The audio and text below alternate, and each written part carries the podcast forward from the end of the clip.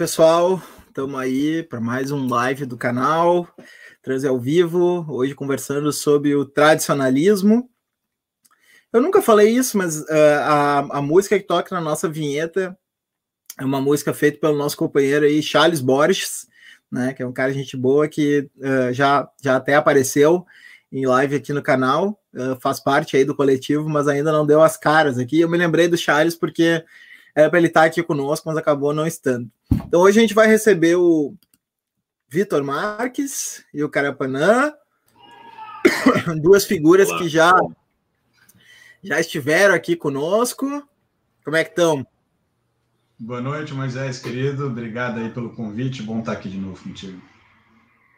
E aí, Carapanã? Boa noite. Estamos em estado de Brasil, né? Sempre naquele aquele estado de Brasil. É isso. Não tem outra maneira de descrever. Mas fora isso, tudo bem. Muito obrigado pelo convite. Caixa de comentários pegando fogo já, né? Muita belicosidade já, normal, né? E. Enfim, antes de começar, eu queria dizer que a gente convidou também a Tatiana Vargas Maia, né, para fazer esse live, e ela aceitou, nosso material já estava pronto e tudo, mas ela está com um probleminha uh, físico e tal, que impossibilitou ela de estar tá aqui conosco. E, e aí eu acabei ficando sabendo isso só na, na segunda-feira, então não deu tempo de, de convidar mais ninguém. E, mas acho que já vamos estar aqui muito bem representados, sem prejuízo, né? Como ficou lá claro no Twitter, sem prejuízo de a gente receber sempre dicas de, do nosso público aí acerca de pessoas que podem contribuir ainda mais para o debate, né? A nossa nossa curadoria aqui é bem amadorística e, e, é assim, sei lá, segunda, terceira, quarta atividade da minha vida. Então acaba sendo uma coisa meio rápida, assim, e, e aí eu vou então para os nomes mais próximos. Assim. Então, sempre quando vocês puderem sugerir pessoas e tal, a gente a gente vai estar tá aí uh, aberto para recebê-las. É... Carpanã, o Alexandre Garcia é tradicionalista ou ele é só picareta? Cara, ele é só picareta. Aliás, talvez ele seja o maior picareta da República. Não sei. Esse é, esse é um título difícil hoje em dia, né? Mas não, não é. Não é. Ah, o, o, acho que quem encaixaria nesse rótulo muito bem é o nosso ex-chanceler, né? Nosso queridíssimo For Chancellor uh, Ernesto Araújo. Ali, sim, é um cara que uh, tem um, um, certo conhecimento teórico, uh, empírico, metafísico, sei lá, sabe soltar as magias de nono nível, né? Que aprendeu lá com, com o René Guénon, mas é, é um cara que eu acho que nesse ciclo bolsonarista de gente que está aqui, seria um cara que sim totalmente aí. Vitor, no comunismo de luxo totalmente automatizado, tem algum espaço para tradição indo-europeia de raízes arcaicas ou, ou qual é? Olha, eu tô aqui representando a tradição vermelha da modernidade plebeia. Então, essa é a minha única tradição. E acho que é talvez a, a tradição mais antitradicional, né? porque nós queremos o poder proletário, aquilo que seria o, o nível mais baixo possível de governo, governo plebeu, que, bom, para os tradicionalistas é impossível, isso é, é, o, é o fim da, da decadência total absoluta. Né?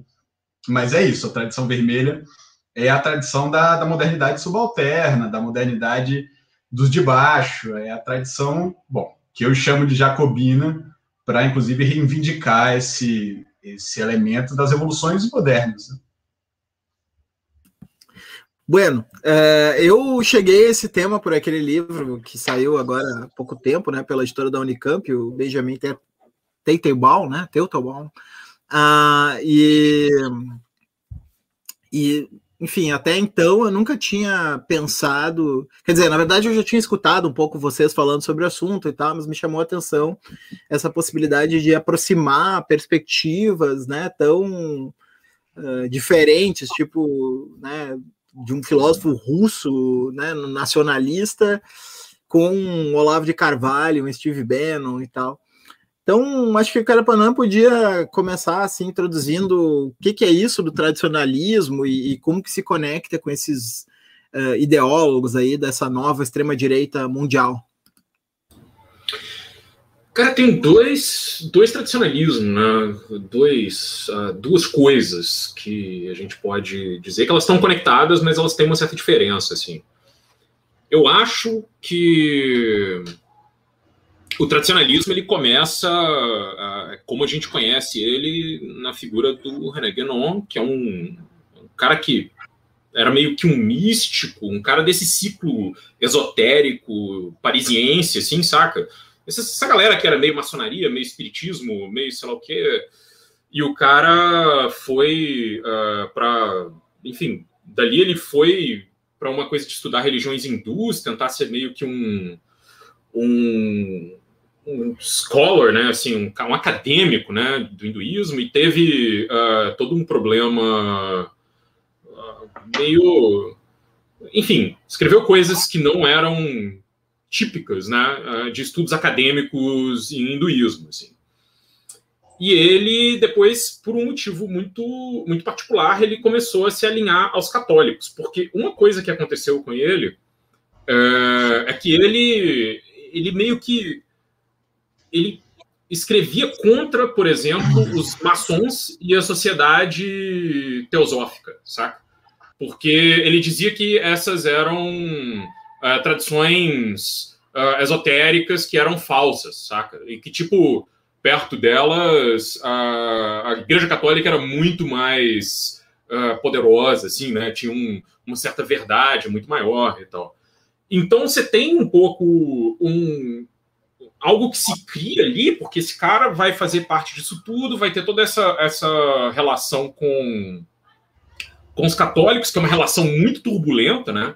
Ele, ele ensina, escreve, faz um monte de coisas, e depois o cara vai para o Egito e o cara, sei lá, vira, se converte ao Islã, vira místico sufi e continua escrevendo as coisas dele. E tem algo que é, que é interessante, né? Uh, dentro dessa, dessa coisa que o René Guénon uh, criou, porque ele retoma uma certa tradição católica, né, que é a tradição uh, da filosofia perene, que é algo que, sei lá, você tinha um, um, um, religioso, que era o Marcílio Fitino, acho que esse era o nome dele, que era um cara que achava que o platonismo era divino, né? O Platão foi alguém meio que inspirado por, por, por Deus como, sei lá, como os apóstolos, um negócio bem, bem doido, assim. E, e, essa ideia de uma filosofia perene é uma ideia de algo que existe entre todas as outras coisas, que seria uma coisa meio imanente, assim, que permeia tudo, né? Então, uh, por exemplo, quando, sei lá, uh, os hindus, na religião, na religião deles, têm um fundo de verdade que é permeável ao catolicismo, que é permeável não sei o quê, que é permeável aquilo, mas não aos protestantes, por exemplo. Essa galera adorava sentar o cacete nos protestantes, né? Uh, então tem e no, no misticismo uh, sufi, né, que é o misticismo islâmico. Então todas essas coisas, esses caras eles iam meio que montando, né? É, é um, um, sei lá, um lance meio bricolé, assim, né? Os caras vão pegando um monte de coisa e eles vão uh, fazendo isso e, e, meio que montando essa coisa toda. E isso criou todo um, um essa, essa, essa coisa que você falou, né? Que é um, é, é um tipo de, de filosofia aí uh, uh, que dá para unir partes muito díspares, né? Que dá para unir partes muito diferentes, assim. E ela é essencialmente diferente, eu acho, do conservadorismo como tradição intelectual, uh, porque o conservadorismo, o conservadorismo, ele, ele, ele ali a ideia dele tem, tem um pouco o conservadorismo como ele se entende, né? O conservadorismo como ele diz que ele é. Essa é uma coisa bem importante. O que, que os conservadores vão falar? Não, a gente é uma tradição uh, política que zela por preservar as boas coisas da sociedade, impedir essas mudanças, impedir revoluções, né? Impedir revoluções, impedir né, a tradição que o Vitor Marx uh, uh, reivindicou para si e que uh, o, os caras vão, vão pegar e vão fazer, enfim, o conservadorismo, como ele começa, ele é absolutamente político. Assim. E o tradicionalismo, no, pelo menos quando o Guénon coloca ele, o componente político dele é muito, é muito diferente do que você imagina, né? Porque o Guinon ele fica meio que nos escritos dele meio que indo e voltando uh, uh, em relação ao que, que deveria ser feito, né? Por exemplo, quando ele escreve que o Ocidente está em decadência espiritual e que essa essa decadência ela precisa ser uh, resolvida pegando elementos religiosos, filosóficos, sei lá, uh, místicos da, enfim, do, do Islã, do, das religiões hindus. E aí, cara, bom, o que, que acontece? Uh, isso, isso tudo que ele escreve ali, essa coisa que, que, às vezes é meio louco, né? Esses caras escrevem pra caralho, às vezes os caras são meio contraditórios, né? Ah, eles vão escrever uma coisa, depois vão escrever outra, depois vão mudar, e aí você sempre tem alguma coisa para dizer que o cara achava isso ou não achava.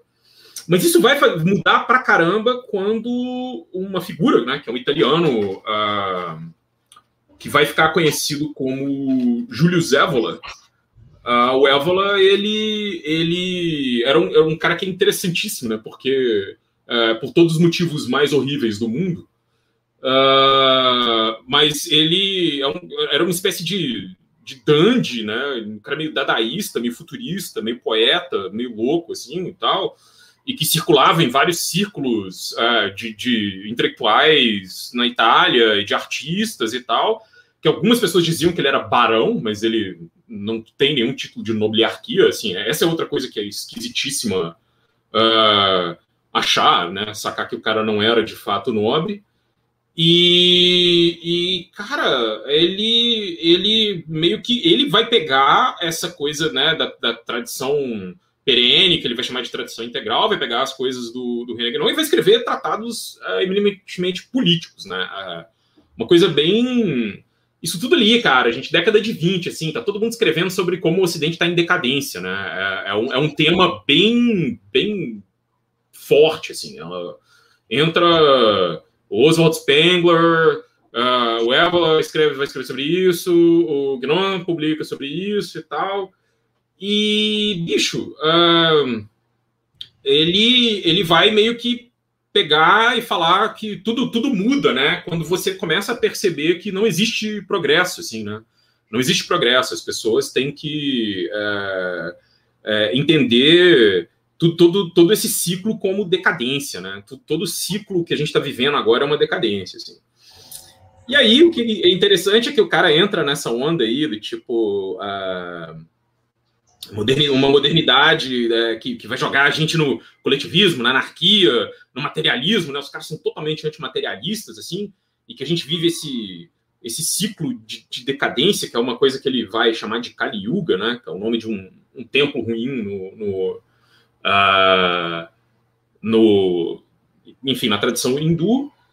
E, e aí ele, ele, inclusive, vai dizer né, que tipo, a única maneira de criar a, a, a sociedade tradicional como ele, como ele quer é, é, sei lá, acabando com essa porra toda, né? Tem que acabar. Uh, a modernidade tem que acabar para essa tradição, essa nova sociedade tradicional que ele almeja existir. E ele, ele fala sobre uma certa diferença irreconciliável né, entre, entre uh, tradição e modernidade, né? Porque os tradicionais teriam outras concepções de tempo, de valor e do sagrado. Só que o que ele cria é uma filosofia que eu acho que, em um certo sentido, ela é um niilismo muito brutal. Assim. E o Évola, cara, ele foi. Primeiro, ele tentou convencer os fascistas a, a, a adotarem um certo paganismo, assim, né?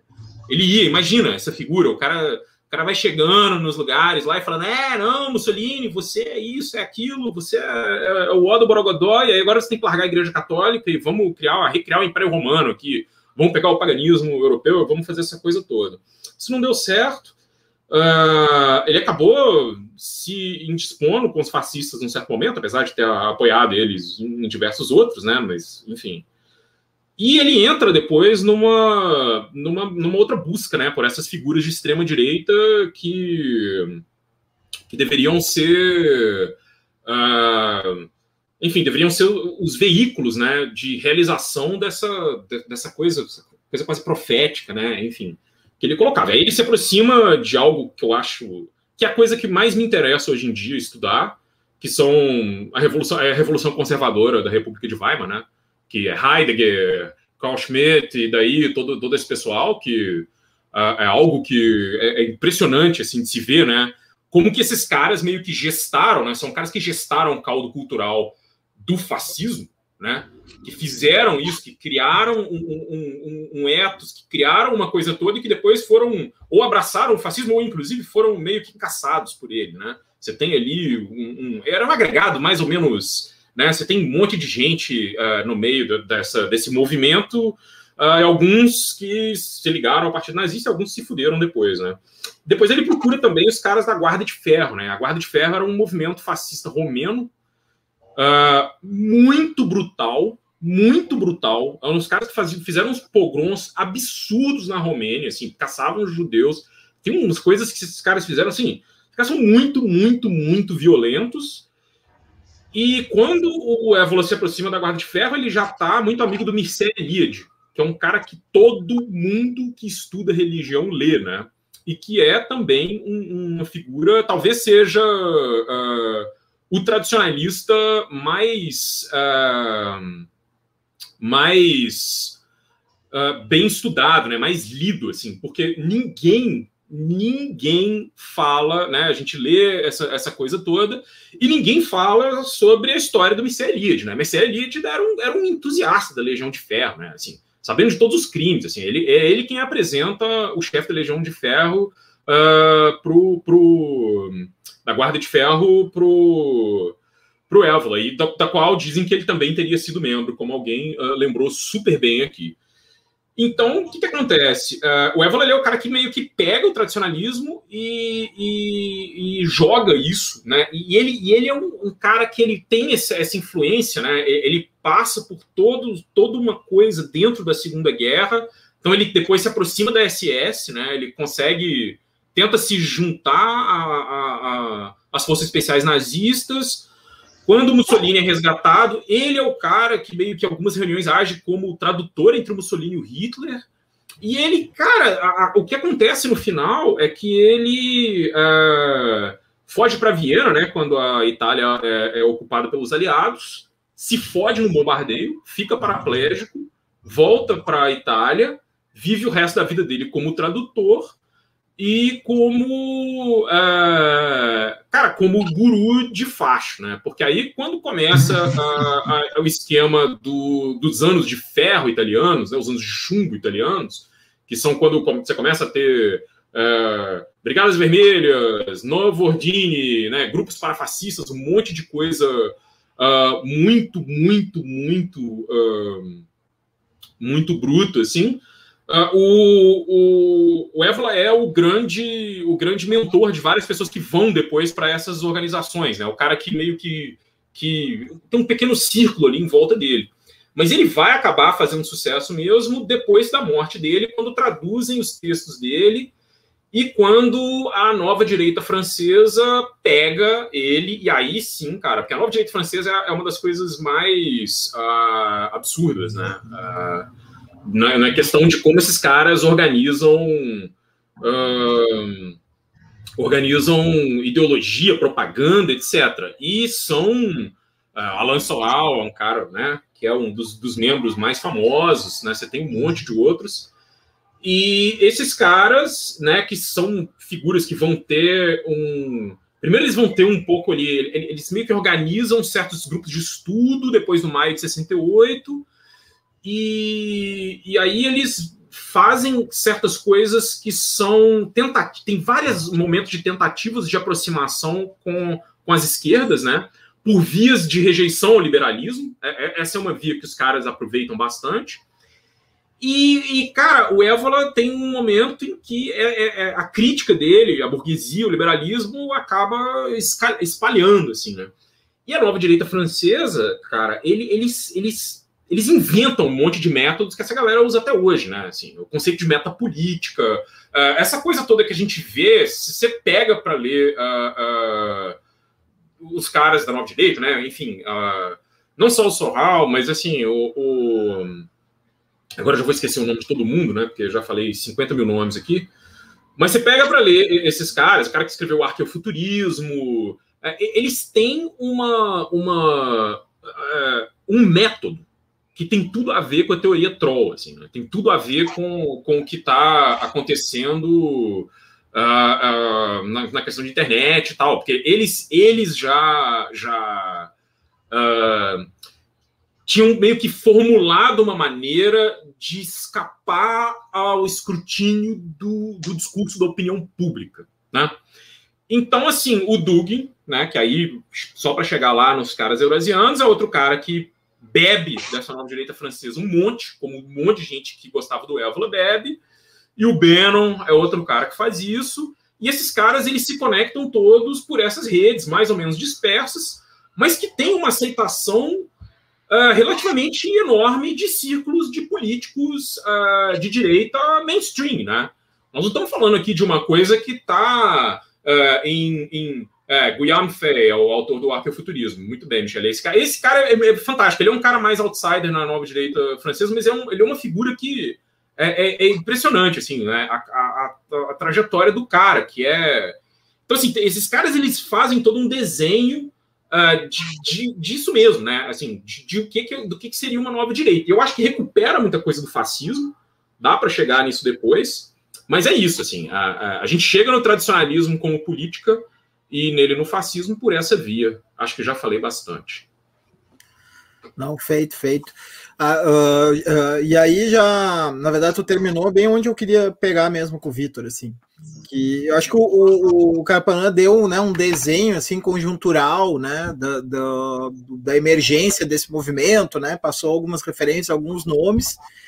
E, Vitor, eu queria te ouvir falar sobre uh, três coisas assim, meio misturadas. Tá dando eco aí, só fecha teu microfone um minutinho. É, que, três coisas meio misturadas, assim, tu pode pincelar, depois a gente volta para elas também, se for o caso, tá? A primeira é, é qual é a, a, relação, como que tu vê a relação desses caras com as ideias fascistas, assim, né? Quais seriam as diferenças, digamos assim, se é que existem? É, depois, como, como tu definiria as ideias internas, assim, internamente desses caras, assim, né? Se pudesse nos dar, assim, alguma ideia uh, do, do, como que pensam esses caras do, do ponto de vista, assim, do, do, conteúdo mesmo, o que que é esse tradicionalismo especificamente, assim, né? E aí, como é que tu chegou no Olavo? Tu poderia, talvez, terminar, né?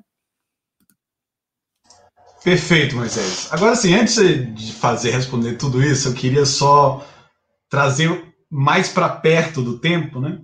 O Carapanã falou muito do, das origens, né? E, e, até gostaria de algum momento retomar isso, é, Guénon, Évola, Chuon e a Maria Mia, esse tipo de coisa. Aliás, ele até falou algumas trivias aí, que eu, curiosidades que eu ia colocar também, já não preciso mais. Mas acho que a gente está é, tendo essa conversa hoje aqui, né, por causa do, do lançamento recente dos dois livros, né, do Titanball por um lado, do Mark Sedgwick por, por outro, né. São livros que são mais ou menos o mesmo objeto, o mesmo assunto, mas são livros muito diferentes. Eu gosto muito do livro do Sedgwick, que é um livro academicamente muito sério, muito rico, informativo. Talvez seja a primeira grande monografia acadêmica a, a falar sobre a história secreta do, do, do tradicionalismo. Né? O livro do Title, eu pessoalmente não gosto, já falei para alguns aqui que estão que nos assistindo. Eu acho que o livro do Title é muito especial, jornalístico, acho que ele não entra nas questões de fundo da filosofia, eu acho que ele leva até a sério demais as próprias pretensões e autoimagens dos tradicionalistas. E eu digo isso porque é, nós nessa conversa vamos entrar num buraco de coelho bastante bizarro, né? Algumas coisas muito esquisitas vão ser faladas aqui. E acho importante a gente não se impressionar com isso, né? porque também o que os tradicionalistas falam deles mesmos não é o que eles efetivamente são. Né? É, na verdade, eles têm. A minha interpretação é que eles ganham uma popularidade agora, porque de alguma maneira é uma corrente intelectual que consegue oferecer um diagnóstico da crise da modernidade, tá certo? E isso cala fundo, digamos assim, porque é uma crise absolutamente real. Mas o diagnóstico está errado e o prognóstico é maligno, é muito ruim. Né? Então, é, é, é, é também eu peço para a gente tomar cuidado, para a gente não ficar seduzido com uma visão paranoica da história, conspiracional, de que a história é, digamos assim, é, conduzida pelas sociedades secretas, né? Os tradicionalistas adoram falar da história secreta das coisas e tal. Eu acho que no final das contas a história é a história da luta de classes mesmo, embora as conspirações tenham, tenham joguem um papel, né? Então eu queria falar de três eventos relativamente recentes dessa última década que nos ajudam a entender porque nós estamos discutindo aqui. Né? Em primeiro lugar, em 2017, é, o Ernesto Araújo, 2017, portanto, antes da eleição do Bolsonaro, antes dele virar ministro do, do exterior, né, de relações exteriores, né, antes da gente saber quem era Ernesto Araújo, tá, ele publica um, um, um artigo é, nos cadernos de, de, relações internacionais chamado Trump e o Ocidente. Né. Ele vai falar de um discurso do Trump em Varsóvia, em Varsóvia né, e, pra, e ele diz que para entender o, esse discurso do Trump, convém ler, além do Spengler, que já foi citado aqui, né, o mestre tradicionalista René Guénon, importante influência de Stephen Bannon, ex-estrategista-chefe da Casa Branca, e ainda central no movimento que levou Trump à presidência. Guénon, escrevendo nos anos 20, acredita que o Ocidente moderno havia se distanciado completamente da tradição, tornando-se um poço de materialismo e ignorância, cujo princípio é a negação de qualquer espontaneidade. francês convertido ao islamismo e vivendo no Egito, Guénon acreditava que somente o cristianismo e o catolicismo poderia recuperar um mínimo de espiritualidade no Ocidente. Enfim, nós temos aqui o, o, o, Ernesto Araújo, então, falando do, do Guénon, citando Guénon, citando o que é, é o, a, o livro é, A Crise do Mundo Moderno, especificamente, né?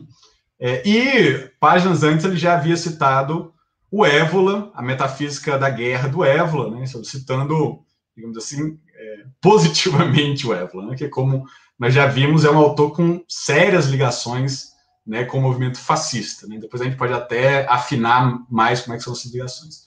Então, bom, alguém que virou o ministro das Relações Exteriores no Brasil é um leitor de Guénon, é um leitor de Évola, e não é só um leitor crítico, um leitor entusiasta, tá? citando ambos positivamente. Né?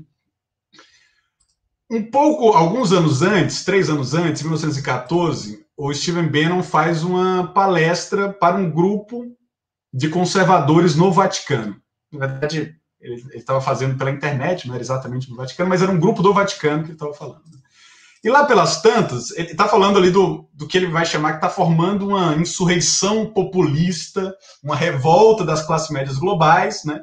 Inclui isso, essa América profunda que depois iria para o Trump, né? Mas inclui também o movimento do Brexit na Inglaterra, o movimento é, da, da Le Pen na França, o movimento do Modi né, na Índia, que ele já estava de olho também, e falava, e tem até coisa acontecendo no Brasil, né? isso em, em 2014, tá certo?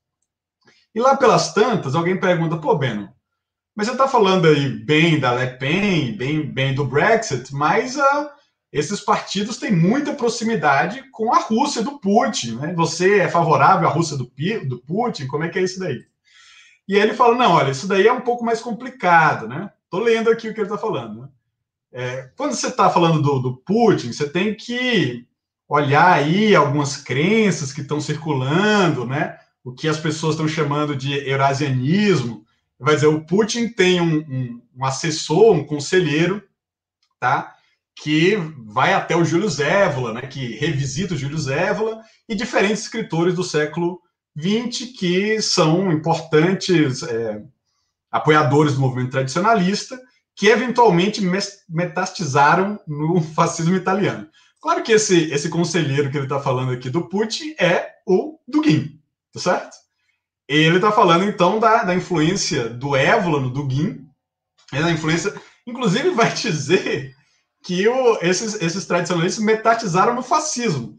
Isso é para ser uma espécie de elogio ao Putin, né? Porque ele tá falando, não, calma aí, o Putin a gente não pode jogar fora, porque tem esse cara que gosta do Evo lá e tá fazendo nesse eurasianismo, tá? Então tem, temos que entender que tem uma defesa dos valores tradicionais e por isso que esse pessoal da direita populista francesa, da direita populista britânica, do Brexit, de certa forma tem uma articulação com, com o Putin também, né? Com a Rússia. Tá? Ele não cita o Dugin, mas ele evidentemente está se referindo ao Dugin. E no livro do Titanball vai falar das conversas do, do Dugin com, com o Bannon. numa maneira que eles conseguem se entender, conseguem falar mesmo quando eles não concordam, porque eles têm um, uma, um paradigma compartilhado, né? Uma, um aparato conceitual para interpretar a realidade comum, que é oriundo do, do, tradicionalismo. Depois a gente vai saber que quando o Beno era jovem, na, na, acho que ele fazia parte da Marinha dos Estados Unidos, ele é, caminhava o mundo inteiro, sempre que chegava num lugar, ele ia lá para alguma livraria de esoterismo, procurar essas tradições espirituais do Oriente, e nessa ele acabou encontrando um livro do Guénon depois é, do Évora, tá certo? Então isso foi em 2014, antes do Bannon ser o coordenador da campanha do Trump, antes de ser estrategista-chefe da Casa Branca, antes de aparecer o, o, bolsonarismo como movimento aqui no Brasil. Tá? E o último é, marco que eu quero chamar a atenção é 2011, né? quando vai se dar um, um, debate, na verdade um debate muito tenso, muito duro, entre o Dugin e o Olavo de Carvalho, né? Em que eles se pegam, aliás, termina o debate de maneira bastante hostil, e o Dugin meio que se arrepende de ter feito esse debate, né? ele fala que ele foi convencido a fazer esse debate por, por estudantes tradicionalistas. Claro que se você é um tradicionalista no Brasil, você certamente vai ter alguma referência no Olavo de Carvalho, então eles tentaram fazer essa mediação para fazer um debate, é, mas há um, um confronto muito forte de posições, embora em algum momento tenha quase uma disputa de quem é o mais guenoniano, né? Evidentemente, cada um estava querendo demonstrar que era versado na tradição, nessa tradição específica do tradicionalismo, né? É, mas, de certa maneira, o que o, o Olavo estava defendendo é que hoje o, os verdadeiros guardiões da tradição é o Heartland, não da Eurásia, mas o Heartland americano, centro dos Estados Unidos, que seria ali com, com conservadorismo cristão, seria, digamos assim, o mais próximo que poderia ter de uma tradição. O, o acha que, tudo bem, existe essa tradição do paleoconservadorismo nos Estados Unidos, mas eles estão muito fortes, as rédeas do poder estão, digamos assim, nos atlanticistas, né, no, na elite liberal costeira, seja num, num partido como no outro. Mas, de fato, de alguma maneira, o Olavo de Carvalho é reivindicado, porque em 2015 você tem uma insurgência nas bases republicanas em que os elementos paleoconservadores é, saem do, digamos assim, de uma relativa obscuridade e vão ocupar o centro da política, e aí o Bannon também vai ocupar o centro da política com o Trump. Né? Então, você tem essa, essa situação esquisita se estabelecendo ali por volta de 2016, né? em que tem, de alguma maneira, gurus intelectuais, e eu acredito que eles são intelectuais, no sentido até intelectual orgânico. Né? Sempre que eu falo do Olavo de Carvalho como intelectual, sempre alguém vem dizer, não, mas não pode falar que o Olavo de Carvalho. Eu acho que é um intelectual orgânico da, da, da direita, inclusive com inserção de massas, mas você tem esses três intelectuais que de alguma maneira têm relação com o poder. Né? Claro que é contestado saber o quanto eles são efetivamente influentes, o Bannon claramente foi muito influente, participou da, da administração, foi estrategista-chefe da Casa Branca, foi chefe da campanha do Trump, né, mas em algum momento também foi deixado de lado. Né? Agora, o Bannon sempre teve vontade de ser um articulador político da direita global, tá? unindo os vários nacionalismos reacionários de vários países diferentes. Né? É, o Olavo de Carvalho também está sempre negando a sua influência política, mas não tem menor dúvida de que ele construiu isso que eu estou chamando do, do Weltanschauung, né, da, da, da, cosmovisão que orienta a direita populista enquanto movimento de massas conservador reacionário no Brasil. É, é, por isso até que o Olavo de Carvalho pode falar o que quiser, inclusive se, se bater contra os generais, que o, o, o, o Bolsonaro não descarta o Olavo, né, porque ele construiu, digamos assim, a matriz cognitiva que o movimento bolsonarista usa para entender a realidade, para interpretar o, os movimentos da política e os movimentos da, da, da, do mundo de maneira geral. Né? Então, Olavo de Carvalho emplacou dois, dois ministros, né, que os dois já saíram da educação de relações exteriores, mas isso mostra algum nível de poder, né? um poder que também, assim como o do Bannon, né, foi, foi se degradando, mas claramente é uma referência é, intelectual importante. O Dugin talvez seja o mais difícil de dizer qual é o nível de inserção real dele no poder, certo? Às vezes ele gosta de dar a entender que ele tem bastante poder, e às vezes efetivamente ele parece ser mandado em missões de, de relações exteriores para articular interesses russos em outros países, né? Mas hoje os principais acadêmicos, aliás, essa também é a opinião do Olavo de Carvalho. O Olavo de Carvalho considera o Dugin um ideólogo oficial do putinismo, né? é, mas o, os, os, acadêmicos mais sérios tendem a dizer que é mais bravata do Dugin, né, e que ele não tem tanta inserção, digamos assim, no, no establishment russo. Né? Mas alguma inserção tem, alguns apadrinhados do, do Dugin estão no, na administração do Putin. Em alguns momentos ele teve um cargo relativamente é, é, honroso né, na Universidade Estatal de Moscou, tá? E em alguns momentos ele simplesmente aparece em, em eventos oficiais, acompanhando o Putin em algum lugar. Quando ele foi na, na Grécia, né, o, o Dugin estava com o Putin na Grécia, talvez porque o Dugin seja muito lido na Grécia pelo, por um partido explicitamente neonazista, fascista, que é o, que é o Golden Dawn, né? E também, se descobri recentemente, você tem alguma inserção na política de Estado de orient... com herança tradicionalista na Turquia. Né? O porta-voz do, do Erdogan tem alguma relação também com essa tradição, é, com a tradição do tradicionalismo. Isso não quer dizer, isso talvez é mais importante da minha fala, que existe uma conspiração mundial que envolva Dugin, Olavo de Carvalho e Bannon controlando o curso do mundo, tá certo? Eu acho que isso seria, inclusive, pensar de maneira excessivamente tradicionalista, achando que tem uma história secreta nas coisas. O que eu acho que efetivamente está acontecendo é que, frente a uma crise civilizacional bastante real, tá?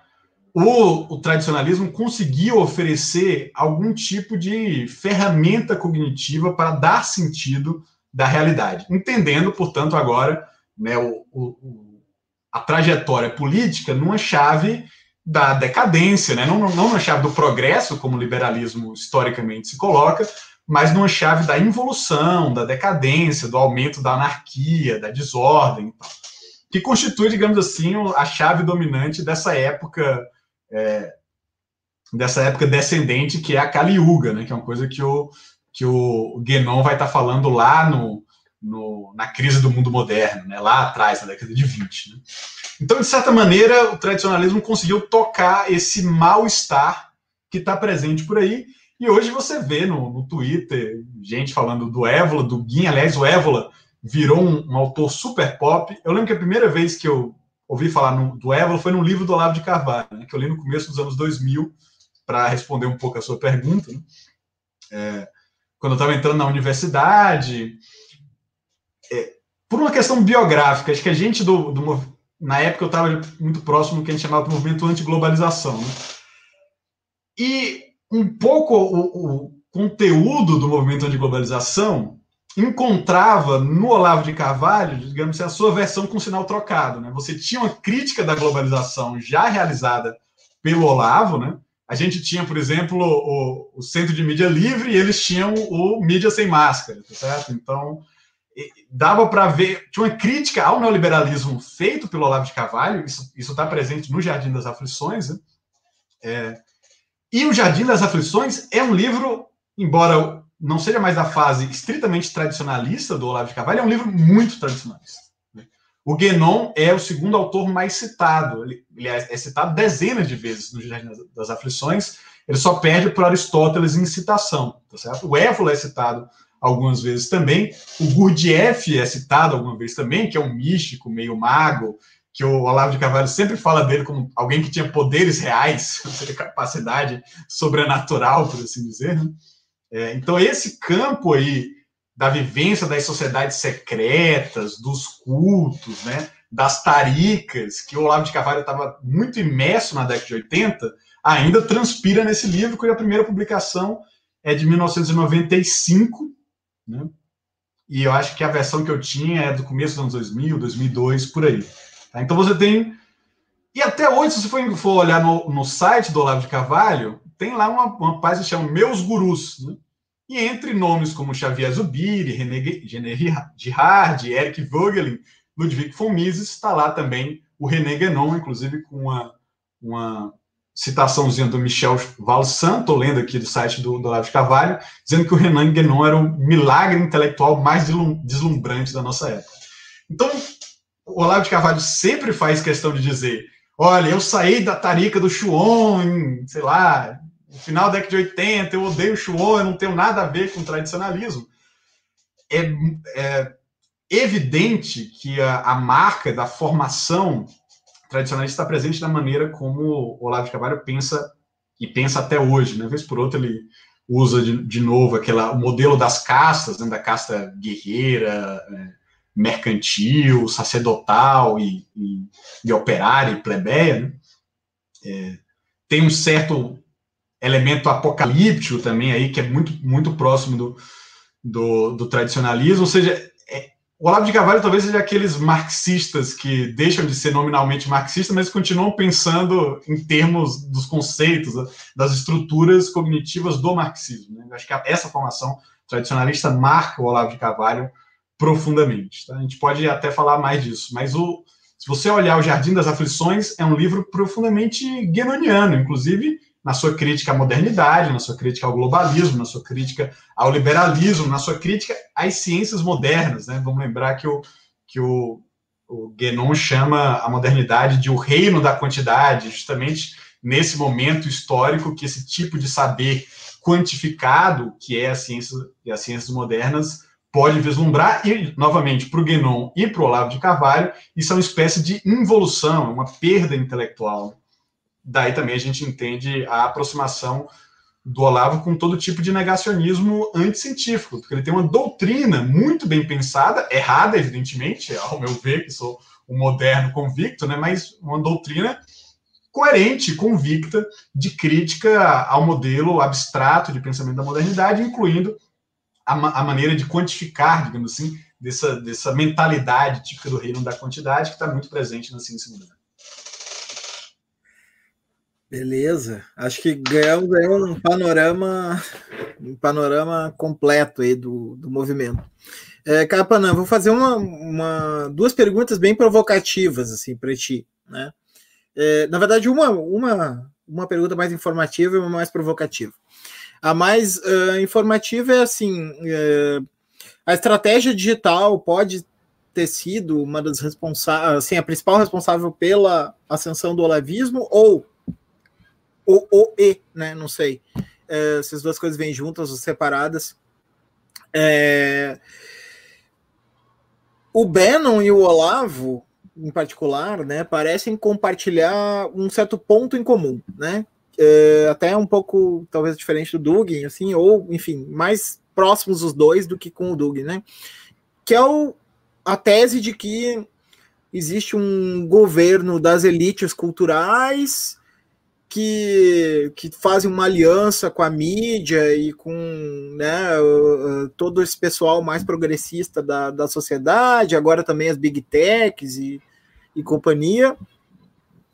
E uh, a, a esquerda, com isso, né, ao aderir a essas pautas, né, pós-68 e tal, teria de alguma maneira se distanciado do povão, né, teria se distanciado da, do, da América profunda, no caso do Bannon, né, do Brasil profundo, no caso do Olavo. Né? Então, que esses populistas, como o Trump e o Bolsonaro, uh, seriam capazes, ou Reagan, né, seriam capazes de falar com esse povão profundo que não é escutado nesse ecossistema uh, midiático, artístico e tal.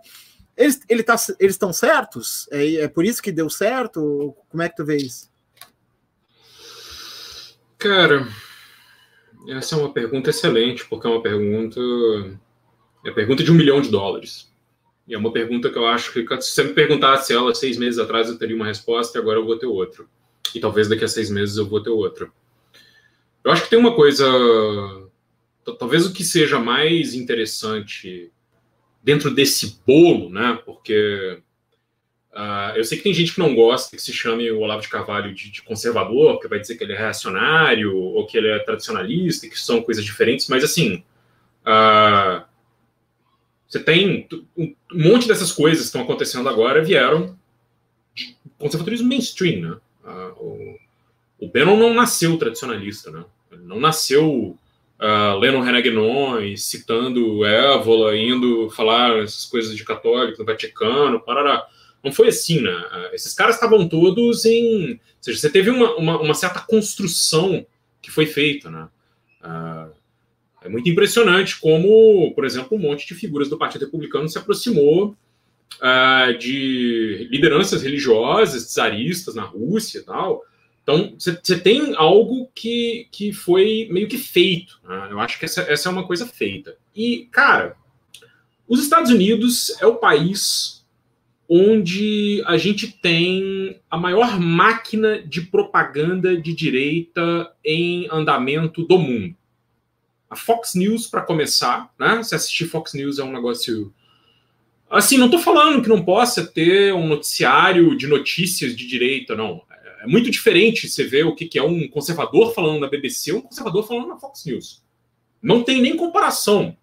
Assim, o nível é outro, entendeu? Então a Fox News é um aparato de propaganda, né, que o Rupert Murdoch comanda e que, cara, tem um, um alcance enorme e que muitas dessas lideranças que a gente vai falar, se a gente fosse pegar uh, o que é a formação do trumpismo, estão lá dando entrevista direto, né? O cara não está dando entrevista num, num, num, podcast, num sei lá o quê. O cara, está dando entrevista numa rede de notícias uh, uh, a cabo de alcance internacional. Então, eu acho que tem uma coisa que acontece que é o seguinte: uh, esses caras como o Trump, que também é outra figura midiática, uh, eles sabem captar certos sentimentos que esse conservadorismo mainstream, junto com uma certa extrema-direita, estão sempre mexendo com isso. Por exemplo, a questão da, da, da criminalidade, uh, das tensões raciais, isso está sempre em voga, né? Você pode pegar milhões de segmentos da Fox News sobre an armed black man, assim, ou qualquer coisa. Você tem muitas, muitas coisas que estão ali. Né? Uh, eu estou falando isso porque essas coisas elas estão todas ali antes do Facebook e das outras redes sociais aparecerem. Mas quando as redes sociais aparecem, né? Quando elas aparecem, os caras começam a, a fazer o que eles já faziam, né? Um pouco de trabalho de formiguinha, de quando eles conseguiam alguma coisa mainstream, os caras têm, começam a poder operar uh, verdadeiros, enfim, começa a poder ter contato direto com milhões de pessoas, né? E essas coisas estão sempre assim, cara. O que acontece é o seguinte: a câmara de eco da, da, da direita na internet, ela tá, ela, pelo menos nos Estados Unidos, ela está totalmente relacionada com o que acontece nessas redes de televisão. E era só a Fox News em 2016, quando o Trump se elegeu, né? Que tinha muito alcance. Agora você tem tudo do grupo Sinclair, agora você tem a uh, One American News Network, você tem o Media Max, você tem um monte dessas outras. E todos os veículos relacionados àquela, àquela seita bizarra lá de dissidentes chineses que é a Falun Gong, né? Tipo o Epoch Times, tudo isso aí reproduz a propaganda desses caras. Depois você faz isso, é muito fácil você dizer que quando você repete o que essa propaganda fala, você está você tá mobilizando sentimentos da massa, né? Você está mobilizando sentimentos da massa. O cara pode, inclusive, falar sobre coisas, que aí eu acho que tem uma coisa que eu acho que, eu acho que é bem uh, uh, poderosa. Né? Algo que eu acho que esses caras fazem, especialmente tradicionalistas, mas também muito conservadores, é uma certa apropriação da natureza. Então ela funciona assim. O ponto de vista, isso você vai ver, por exemplo, nos livros do Dugin. O Dugin vai falar de uma quarta teoria política em, em contraposição ao liberalismo, ao socialismo e ao nazifascismo. Tem alguma coisa faltando aí? O conservadorismo não está como ideologia, entendeu? O conservadorismo não existe como ideologia. O conservadorismo é a natureza. A ideologia é o que o Dugin está criando, entendeu? Então, esses caras eles vão produzir isso, isso permite que eles possam fazer algo muito, uh, muito mais uh, direto, assim, que é essa é esse apelo ao sentimento o tempo todo. Você não está errado. Você não está errado. Você está certo. Se você vai ver como é que os caras recrutam, assim, esses caras recrutam, eles vão falar: você não sabe, mas você também é conservador, entendeu? Então você tem uma certa maneira de fazer isso. Agora, você, aí você tem outro problema, né? Que é essa confusão deliberada entre povo e, e, e base dos caras, entre povo e claque, entre coisas assim. Uh, Trump uh, a gente pode dizer que ele tem um baita apelo para americanos brancos de isso de classe média baixa ou de classe trabalhadora, né? E que ele construiu esse apelo, né? O Trump ele era um cara, gente, de um reality show, né? É, ele, ele já era uma figura dos tabloides, o cara, o pegador de mulheres, o cara que pega modelos e tal e tal. E o cara depois foi para um reality show e depois ele vai dizer que tem alguma coisa errada com Obama, né? Que, que chama Barack Hussein Obama e que deve ser um muçulmano secreto que nasceu no Quênia e tal. Então, assim, uh, quando ele chega para falar essas coisas, ele já disse essas coisas na TV, né? Ele já falou isso tudo no Twitter, ele já jogou isso tudo lá e ele tem quem responde a ele. E ele não está constrangido por, certos, por certas questões de outros políticos. assim. O que ele está fazendo ali, gente, e era impressionante. assim. Eu assisti tudo da campanha de 2016 loucamente. assim. Não vou fazer isso mais com a minha vida, não foi uma coisa boa. Não recomendo que ninguém faça isso, porque não sou jornalista, então fiz isso de graça, pior ainda. Mas, cara, aquilo é entretenimento. Aquilo é entretenimento. A maneira como ele chega num palco para fazer isso é entretenimento. Entendeu?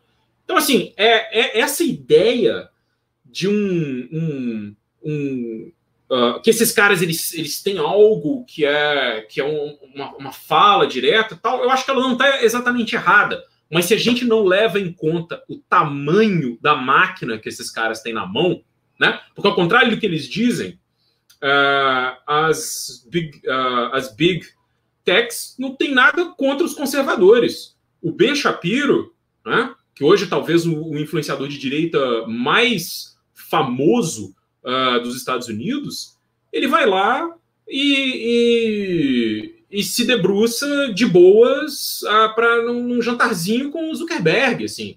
O cara é, é, é, simplesmente isso. O cara é simplesmente o, o, quem produz notícias, entre aspas. O cara, não, o cara não apura nada. O cara simplesmente repercute fatos de outros, uh, uh, de outros jornais no, uh, no portal dele com títulos enviesados.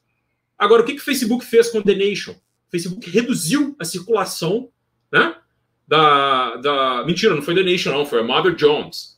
Foi a revista Mother Jones. O Facebook reduziu a circulação da Mother Jones, causou prejuízo para a revista de pelo menos uns 300 mil dólares, não falou nada para a revista, foi admitir isso depois, sacou? E assim, por que, que fez isso? Ah, não sei, não sei, não sei o que, que aconteceu. Então não tem. Uh, não existe isso uh, uh, de que existe uma certa perseguição e os caras se colocam. Não, eles estão muito bem em tudo e eles têm um poder enorme, porque, gente, o fusionismo, assim, pegar o que é a direita americana e como esses caras vão se aglomerando ali, né? você vai misturando conservadorismo com libertarianismo, com paleolibertarianismo, essas coisas vão todas uh, se aglomerando para criar o que, o que vira o Partido Republicano, até chegar aí em, em Bannon, em Steve Miller e essas doideiras todas, né? Essa galera que entra pesado numa discussão racialista, que entra pesado numa discussão de decadência da América e o problema são os imigrantes, e que começa depois a entrar pesado em teorias da conspiração das mais variadas, né? Uh, até chegar nisso, gente, foi um, foi um processo, assim, foi um processo concordo. Eu vou até responder um comentário. Eu não acho que não, não criou uh, o racismo. Muito, muito bom isso. Assim, não criou o racismo. Só que, assim, se você tem uma câmara de eco, a intensidade disso muda, gente. Muda. É muito diferente você você ter sentimentos racistas, você ter sentimentos de xenofobia, você ter sentimentos de punitivismo e você está sendo alimentado por uma máquina de propaganda o tempo todo. Isso muda a relação das pessoas com a política. Exatamente, assim. Então, eu não sei bem, uh, eu acho que não sei se te respondi, Moisés, mas eu acho que a gente tem duas coisas aí para colocar. E eu acho que eu não consigo mais, uh, mais discutir uh, essa, essa, essa, essa suposta, esse suposto poder de, de uh, pegar pelas massas, de não sei o que, sem, sem dar conta disso, assim, porque se você se você pega, gente, o que, que é um, o processo das pessoas que se. Eu não sei se eu posso dizer que elas se radicalizam, né? Que elas se radicalizam, assim, mas o processo delas aderirem a isso, elas entrarem nisso, é, é algo que eu acho que tem algo. Uh, uh, é algo que eu acho que a mídia tem um, poder muito, muito grande. E, e, voltando, não existe ninguém nas esquerdas que tenha um megafone parecido em nenhum lugar do mundo. Né? Uh, e eu estou falando assim, não estou falando de, de, A gente não está numa discussão uh, conservadores, terno e gravata, reaganitas, não sei o quê, e, e, e, e caras ali. Não, estou falando dessa essa entrada pesada desse tipo de direita. Uh, é, é, impressionante. Eu vou falar isso porque tem um monte de figuras que eram figuras do mainstream, vamos dizer assim, a Michelle Malkin, por exemplo, que é uma. Eu acho que ela é descendente de filipinos, se eu não me engano é uma mulher, que você vai ver que tem uma aparência asiática, super bonita, assim, tal. E, e, uma comentarista muito famosa da Fox News, era alguém que falava muito bem, e, é, e ela é, enfim, tem toda uma, uma, uma dessas carreiras de articulista de direita. E, cara, tipo, sai em defesa de neonazista, assim, na maior, sem nenhum problema, entendeu? Você tem um monte de figuras que estavam ali dentro uh, uh, do, do conservadorismo que estão fazendo isso o tempo todo, assim. Então é muito, é muito, muito diferente, eu acho. E eu acho que esse tipo de coisa, por exemplo, uma Fox News da vida, aumenta o poder de alcance uh, das direitas nas redes sociais, assim. Ou, ou, sei lá, a covardia das big techs, ou qualquer coisa do tipo, assim. Porque, volta a falar, o que os caras podem fazer, a gente não pode. A gente não pode, cara. A gente não pode nunca, nunca uh, fazer o que eles estão fazendo. Você acha que alguém ia ter deixado os democratas criarem um, um tipo de, de de teoria da conspiração parecida com o que os republicanos criaram sobre as eleições, se tinha sido jogado no chão uh, muito antes de chegar a qualquer problema, assim. Pelo menos não daquele jeito, né? Uh, alguém falou, o Zizek não tem voz? Gente, o Zizek tem voz, sim. Gente, o Zizek não tem uma rede de televisão para ele estar tá lá todo dia. Entendeu? O Zizek é, uma, uma, talvez um, dos, uma das pessoas mais... Uh, talvez um dos pensadores de esquerda mais famosos, né? Por um monte de motivos. Porque, porque tem um uma certa entrada na cultura pop, Paraná, mas olha só. Uh, quem, quem, que é? Onde é que o Gigi está toda semana? Entendeu? Não tá. É isso. Não sei se eu respondi bem, mas é algo que eu acho que é, é importante destacar. Assim. Beleza. Uh, eu vou fazer mais uma pergunta mais longa para o Vitor e depois eu acho que a gente entra numa coisa mais ping-pong, assim, vamos também responder os comentários e tal. O pessoal está fazendo mil perguntas e comentários aqui, então acho que fica legal se a gente fizer as respostas mais rápidas, mas essa tu pode estender ainda, Vitor. É, mais ou menos a mesma coisa que eu perguntei para o Carapanã, mas de outro jeito. É, perguntei para o Carapanã a questão de se a tese do descolamento da esquerda pela adesão às pautas culturais representou uma fuga do, do chão, da rua, do povo, né, de verdade, da América Profunda, do Brasil Profundo.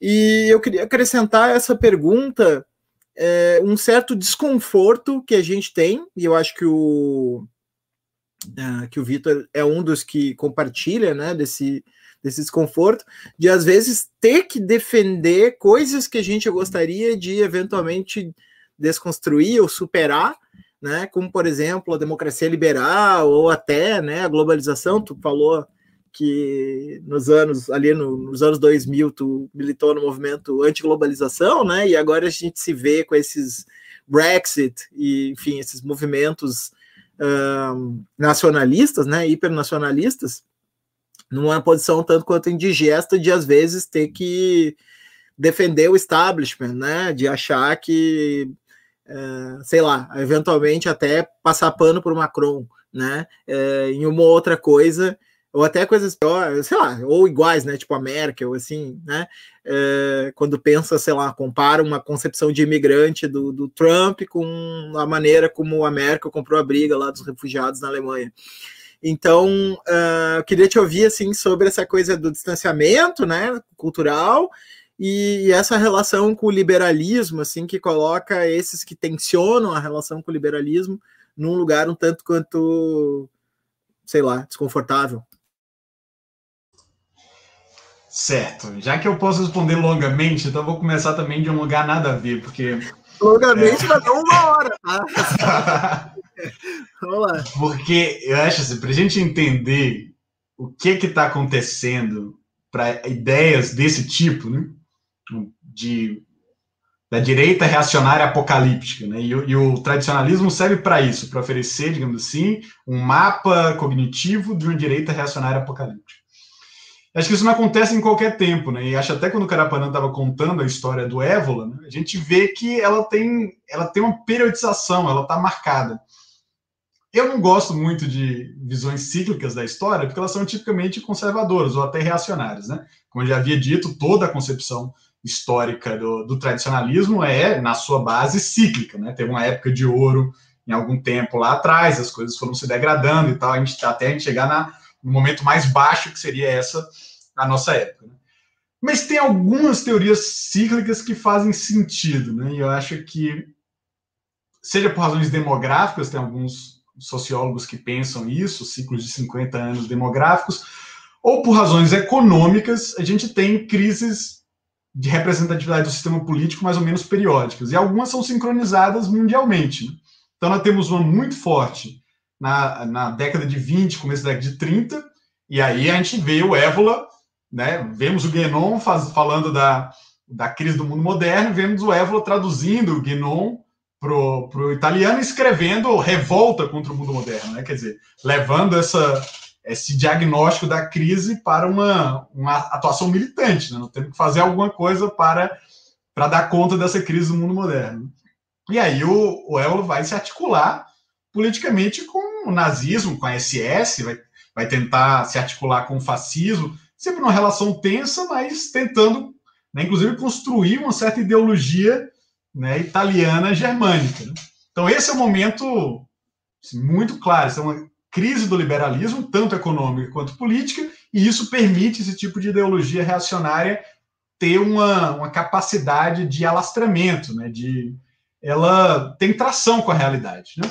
Um outro momento que isso acontece também, o Carapanã já falou, é a década de 70, que é uma década muito turbulenta também. Né? E na Itália, por exemplo, vai ter os anos de chumbo, na qual os filhotes do Évola vão trocar tiro com a nossa galera da autonomia operária, tá certo? Então, vão levar as coisas para a via de fato, né? Então, esse é o momento, de novo, que as instituições liberais ficam esgarçadas, né? tem quase uma guerra civil dentro de um, de um ambiente que era para ser democrático na Itália, mas em vários países do mundo tem grandes insurreições, insurgências de massa.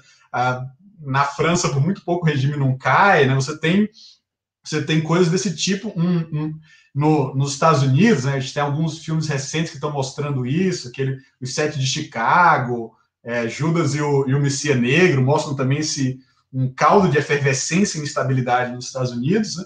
e esse é o momento também que ideias reacionárias ganham mais força. Né? Esse pessoal da nova direita, do Benoit, da, da meta política, que vão influenciar também, de novo, esse direito populista, vão, vão influenciar o Ernesto Araújo, né? É, tão, são aí, do, do mesmo jeito que falando que era o, o, o, sinal trocado do Olavo de Carvalho, né? Eles eram o sinal trocado da nova esquerda, né? Tinha a nova esquerda e tinha a nova direita, porque de certa forma eles estavam disputando uma brecha hegemônica de uma crise do, do sistema, da normalidade liberal. Né? É, e, e o pessoal até falava nessa época que o Évola era o pessoal da, da extrema-direita, dizia o Évola é o nosso Marcuse. Né? Então era como se fossem figuras simétricas aí em, em campos distintos. Né? E eu acho que agora, nessa última década, nós estamos passando por um mesmo processo. Né? É, você teve uma grande. Só, só, um minuto, mas que alegria ter um Marcuse e não um Évola, né?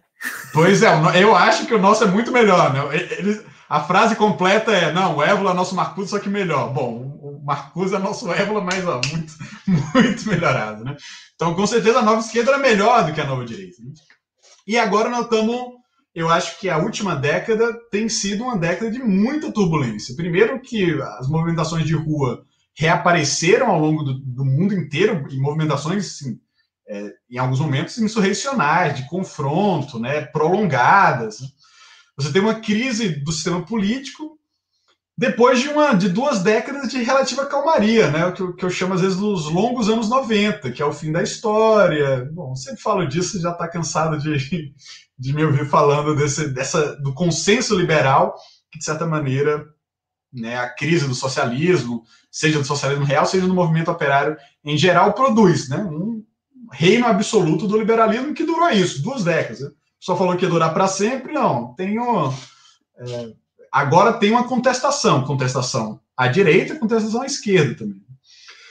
Só que com uma desvantagem para a gente agora, e nesse momento eu respondo a sua pergunta, porque tudo bem, claro, a mídia é ruim, mas a mídia sempre foi ruim, né? Porque a mídia é uma parte do, da estrutura econômica, né? Ela vai estar, tá, ela sempre vai entender a, a, direita, né? O máximo que a mídia pode fazer é ser neoliberal progressista, como a Globo é, como, lá, como a BBC às vezes é, e a, e a né, o New York Times e tal, né? Mas a, a, a mídia tem dono e tá, tem interesse, que é ligado aos, aos interesses dos seus donos e da, da casta plutocrática que é a classe dominante nas cidades burguesas.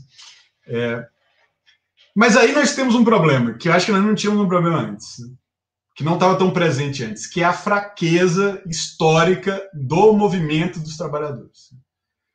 Aí eu posso até nesse momento parecer um pouco nostálgico, mas eu vou dizer assim: a esquerda, de maneira geral, as forças progressistas, as forças democráticas, né, as forças que produziram isso que os tradicionalistas odeiam, né, uma democracia parlamentar, né, uma, uma esfera pública mais aberta, né, uma liberdades políticas, tá certo? Quem produziu isso, todos esses progressos morais e políticos, foi o trabalho organizado ao longo do, do século XIX e do século XX. Essa foi a maior força emancipatória, diria eu, que a humanidade já, já, já conheceu, né? Claro que eu sou suspeito para falar, porque essa é a minha tradição, tá certo? Mas o que houve de progresso efetivo nos últimos dois séculos, ficou em larga medida embasada no trabalho organizado, né, na capacidade de articulação e mobilização política de uma classe trabalhadora que tinha suas organizações de massa e suas formas de intervir na política. Né? Bom, isso não existe mais como existia antes. Né? A classe trabalhadora hoje é muito mais fragmentária, as suas organizações de massa são muito mais fracas e menos representativas, certo? O, o, os sindicatos são muito menos robustos, os partidos não são mais partidos classistas, né? A, a velha social-democracia ligada, digamos assim, a uma classe não existe mais, né? Ela virou, e, e em vários momentos na década de 90, conscientemente, né? Virou um partido das classes médias ilustradas, urbanas, cosmopolitas e tal. E a verdade é o seguinte: eu sou, talvez, de todos que nós tivemos aqui, o mais cosmopolita, o mais liberal no sentido político, tá certo? Eu gosto de democracia parlamentar, eu gosto da República Democrática, eu gosto do mundo internacionalizado, eu gosto de uma. Eu sou cidadão do mundo, digamos assim. Mas não é isso que é capaz de mobilizar massas populares para uma agenda progressista. Certo? E quando o único discurso que a esquerda oferece é de ser uma, a, a opção política dos ilustrados, dos, dos educados, aqueles que sabem, entendem direito as coisas e não dos, dos ignorantes, da ralé e tal. Bom, se é assim que a esquerda vai se apresentar, ela vai perder. Certo? Né, esse tipo de, de convicções, de valores e tal, que é a minha, é, é onde eu venho. Eu sou liberal nesse sentido mesmo. Tá? Eu acho que tá, a sociedade burguesa tem ganhos civilizatórios impressionantes. Mas o centro da política não pode ser. Não pode ser esse, senão ela, ela não vai ser majoritária. Tá? Então, acho que nós temos dois problemas assim, aí políticos muito fortes. Né? Primeiro, que o, o sujeito social que deu suporte às grandes reformas emancipatórias do século XIX, do século XX, foi decomposto e nós não sabemos se algo vai ser capaz de ocupar o seu lugar. Se algo for capaz, muito bem. Isso necessita ação coletiva, capacidade de aglutinar lutas, organização em larga escala. Tá? Então, nós estamos esperando que alguma coisa ocupe e alguns de nós estamos trabalhando ativamente para isso. Né? E a outra coisa é que as forças políticas ligadas ao progresso, assim, né, ligadas à emancipação, ligadas ao ideário de esquerda, se tornaram pilotadas, comandadas pelos interesses das classes médias ilustradas, que às vezes têm boas intenções, mas não não formam maioria se elas não falarem diretamente aos interesses populares das massas que querem viver melhor, querem ter uma, uma vida boa, né? Isso não é ruim. As pessoas quererem ter, é absolutamente normal que as pessoas estejam preocupadas com, com a sua vida material, com o seu trabalho, com a segurança material da sua família. Né?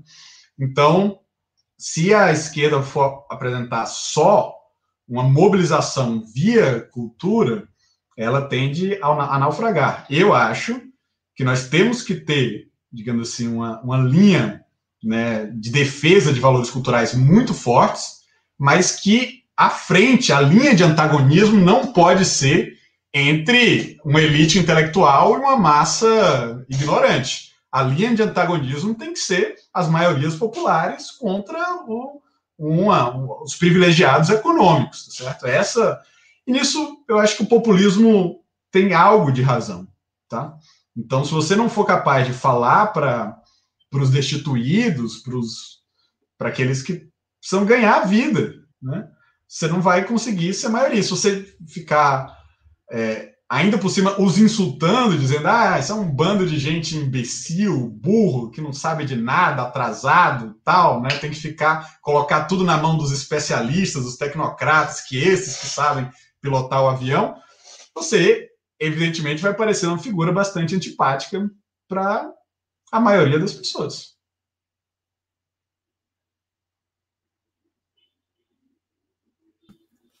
Beleza. Antes de passar a palavra para o Carapanã, já com as perguntas do pessoal, eu quero anunciar aqui a nossa que a gente vai ter um, o segundo programa do Cosmopolíticas na sexta-feira. O Ilan e, e, o Zé Antônio vão. O, o, é que o Zé Antônio ele é um camaleão, né? Ele é um ser metamórfico, né? Então eu chamo ele de Tom, né? Mas agora ele virou Zé Antônio, né? Então ele vai mudando de, de, de nome, assim. Eu disse quando me atrapalho.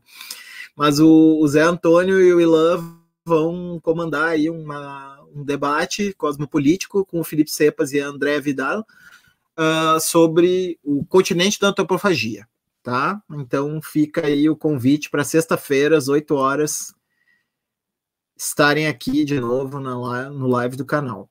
É, Carapanã, eu vou selecionar aqui alguns assuntos, tá? Porque foram muitas perguntas, mas eu vou vou pegar três aqui, mas tu comenta rapidinho, tá? Para a gente ver outras aí. Eu sei que tudo tu tem muita informação e, e enfim, poderia falar horas sobre cada uma. Vamos lá.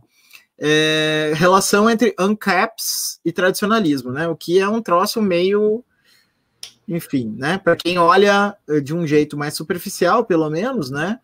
Uh, pareceria uma coisa meio contraditória, né? De um lado, um, uma extrema liberdade individual, do outro lado, uma, um vínculo um tanto quanto orgânico, holístico com uma tradição, né? Então, uh, como é que funciona isso? Uh, depois tem uma outra aqui, só um pouquinho, tem mais uma aqui para ti. É... Onde é que tá?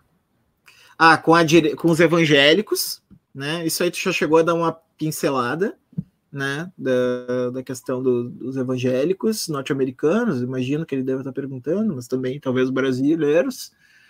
E não, acho que vamos, vamos para essas duas aí, depois a gente a gente vai para outras. Cara, eu acho que essa coisa do, do libertarianismo com tradicionalismo, com fascismo, com qualquer coisa, é bem fácil de explicar. Né? Eu acho que da maneira, mesma maneira como o austro-libertarianismo surgiu, ou com coisas como anarcocapitalismo surgiu, da mesma forma. Esse tipo de coisa que ah, parece contraditória, mas realmente não é, né? Uh, o Evola, cara, nos escritos dele, ele tem um monte de coisas sobre. que são bem loucas, né? Uh, uma espécie de coisa meio hiperindividualista, às vezes. Uh, quase e, e, meio esquisita, né? Que é quase uma. Ele tem uns negócios meio tipo de atingir uma autodeificação da pessoa, né? Então, é, é tudo escrito assim para o cara que está lendo achar que ele é um escolhido, né? Que ele é um cara poderoso, que ele é.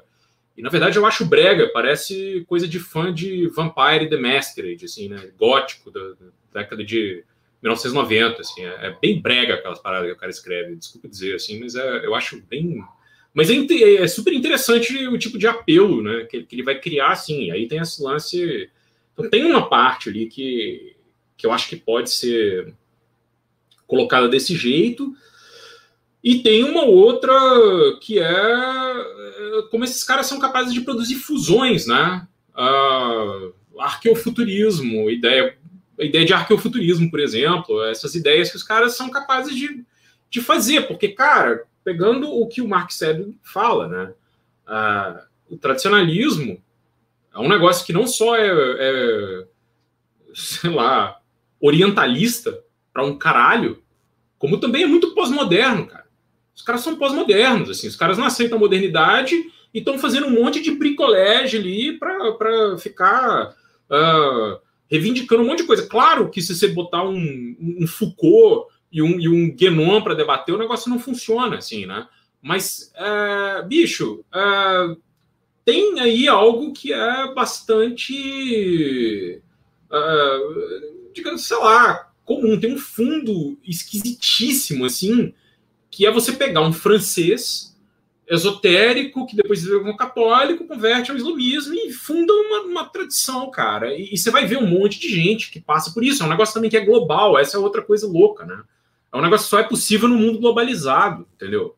uh, como movimento, como, como a história formativa. Então tem, tem isso tudo. Eu acho que se for explicar essa, essa coisa de como uh, o pessoal sai de um ANCAP para cair nisso, é por aí, entendeu? Uh, você tem esses construtos que os caras operam o tempo todo.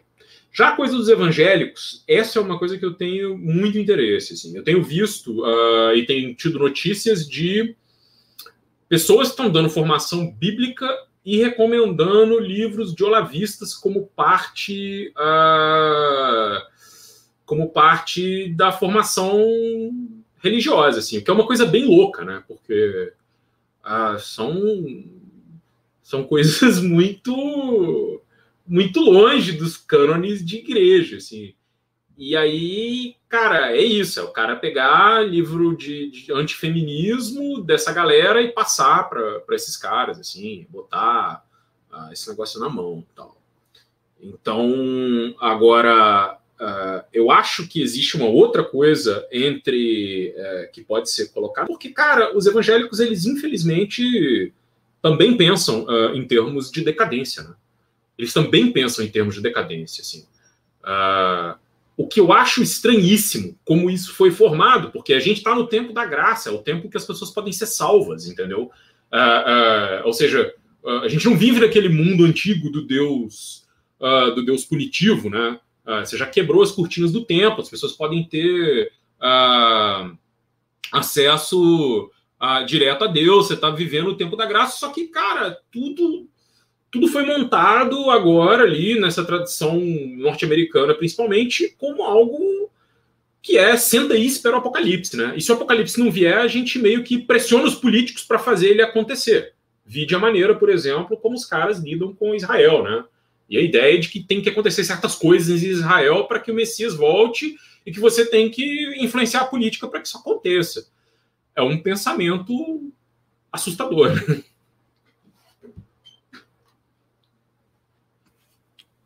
Vitor. Uh, Moisés, eu queria falar um pouco sobre a coisa do ANCAP e do, e do tradicionalismo, pode ser? Tá, então eu vou juntar com essa aqui outra que duas pessoas fizeram. Uma foi a nossa amiga Letícia, uh, que, que perguntou. Não, peraí, já tinha alguém perguntado se existia um tradicionalismo de esquerda. Não estou achando que o comentário, daqui a pouco eu. Ah, aqui achei. Felipe. Ok existe uma esquerda tradicionalista e a Letícia pergunta é, algo bem similar, né? Só mais de uma maneira mais sofisticada. O que seria um análogo estrutural à esquerda do tra tradicionalismo, que respondesse a essa temporalidade não linear e o reencantamento do mundo que a direita hoje contempla. Então. Legal, isso vai, isso vai me permitir falar de uma coisa engraçada que eu estava pretendendo falar mesmo. Tá, a primeira coisa é e eu também estava querendo uma oportunidade para falar sobre isso, talvez até um. Se alguém quiser fazer um podcast todo sobre isso, me, me voluntaria para fazer, que é o seguinte. Nesse momento de 68, tá certo? Nos Estados Unidos, houve uma aproximação entre os libertários de raiz austríaca com a New Left, tá? E o Murphy Rothbard chegou a, a fundar uma revista chamada Left Right, que era uma tentativa de fazer uma, uma aliança entre a, o paleoconservadorismo e a nova esquerda, em temas como ser contra a guerra do Vietnã, eles apoiavam até o, o processo de descolonização, temos um, uns artigos muito interessantes sobre o, o Rothbard sobre isso. Né? Claro que essa tentativa de aproximação não dá muito certo, e logo depois ele faz essa virada cada vez mais para a direita, em que ele vai dizer: olha, nós roubamos o nome libertários da esquerda, né? que era como era chamado os nossos camaradas anarquistas, os socialistas libertários. Você também tem entrevista do Rothbard que ele fala meio rindo: é, nós tiramos o nome dos caras e agora conseguimos hegemonia no nome e tal. Com a crise da década de 70, você tem um momento em que toda a direita né, consegue confluir para uma espécie de populismo de direita que ganha, que é o do Reagan, por exemplo, nos Estados Unidos. Então você tem neoconservadores, neoliberais, paleoconservadores, todos nessa uma junção do conservadorismo de direito com o pessoal contra o New Deal, contra assim, o, o, compacto keynesiano social-democrata. Né? Mas depois essa galera é colocada de lado, digamos assim. Os neoliberais puro sangue ficam lá e os Rothbardianos vão embora. Tá? Eles, assim como os paleoconservadores saem do barco também. E eles vão produzir uma outra coisa ali na década de 90, é muito interessante, quando você tem aí de novo a aproximação dos libertários de matriz Rufibaniana com os paleoconservadores, inclusive gente muito racista. Que é daí que vem também esses, essa discussão que está presente na alt-right, realismo racial, né, da coisa do, da, da, do genocídio branco, esse tipo de coisa, começa a, a, a fermentar nesse contexto. E no começo do, da década de 90, o Rothbard escreve esse texto chamado Em Defesa de um Populismo de Direita que é o programa do Bolsonaro e do Trump todinho. Né? Quer dizer o seguinte, ó, nós agora temos que nos aliar com os ultraconservadores, nós libertários, tá certo? Se isso significa mais polícia, descer o cacete no, na marginalidade, nos, nos sem teto, que seja, isso daí não tem nenhum problema. E se é para sair do, do globaluning, né, que é a maneira como ele chamaria o globalismo nesse momento, tudo bem, isso é um preço a pagar, talvez a gente tenha que fazer algumas concessões à política de drogas, mas isso também não é tão importante para o libertarianismo assim. Né?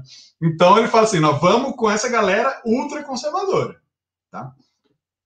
E aí ganha é, é, força dentro dessa, dessa, dessa via austríaca né, do, do Rothbard a produção do Hoppe, né? Que hoje talvez seja a mais popular entre os ANCAPs, tá certo? O Roper não é um liberal no sentido político de jeito nenhum. Ele está fora do liberalismo, do liberalismo clássico. Ele é um autor profundamente anti-igualitário e antidemocrático. Na verdade, a democracia é o Deus que falhou, justamente. Né?